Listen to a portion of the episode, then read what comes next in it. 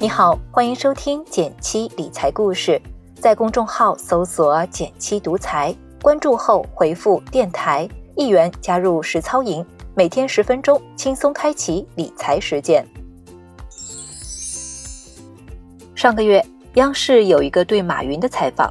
之前节目也采访了福耀玻璃的创始人曹德旺先生，他对现在的年轻人找工作有些担心，觉得不应该那么多人都去做外卖小哥。包括就业政策，应该让更多年轻人进入制造业。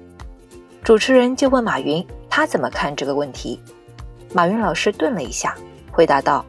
我们永远不能靠鼓励和呼吁让年轻人去做一个事情，只有这个事情本身拥有巨大的魅力、前途、进步，年轻人才会去。”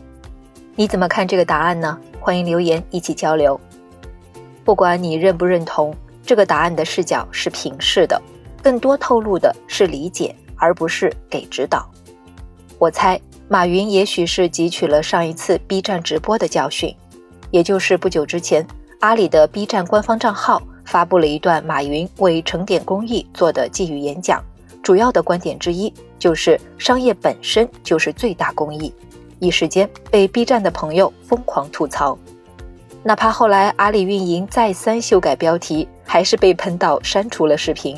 视频中的观点，我们先不多做评论。但很显然，B 站作为九零零零后甚至一零后的聚集地，这个观点多少是居高临下、自我视角的。这个话题也让我想起一则留言：一位好心又可爱的朋友有个困惑，他说，自从学习了合理的投资逻辑，对现在的行情波动真的还是挺平静的。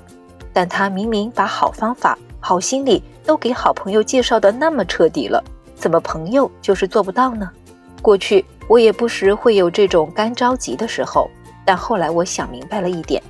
既然我们也知道得知行合一，而这个过程总是知道容易做到难的，那我怎么反而要求对方不按照自己的方式去实践呢？换句话说，没有人可以只抄答案就真懂得。不走弯路就真成长，这么一想，也得果断丢掉站在自己角度改造、没啥容错度的自己。再延伸一下，聊聊做好投资的两个前提：第一个前提，能事前接受波动，甚至是亏损的可能；第二个前提，敬畏市场，不试图精准预测市场。我们常说，短期的市场波动和投资者的情绪有关。具体来说，有价值的投资也会吸引来千千万万个投资者。如果这个市场流动性不错，是方便买卖的，那短期来看，不同投资者就会按照自己的判断给出不同的心理价位。但问题是，千千万万个投资者毕竟不是绝对理性的，他们在做买卖时总会包含很多感性成分，事实上还会包含不少信息误差。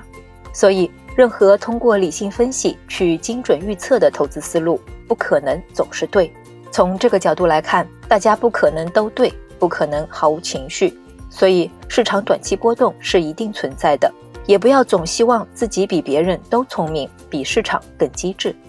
给投资一些容错空间，无论是对自己还是对在市场上的其他投资者，都挺有价值的。也希望今天的小思考能给你一些新启发。喜欢的话，也请你帮我点个赞，给个鼓励。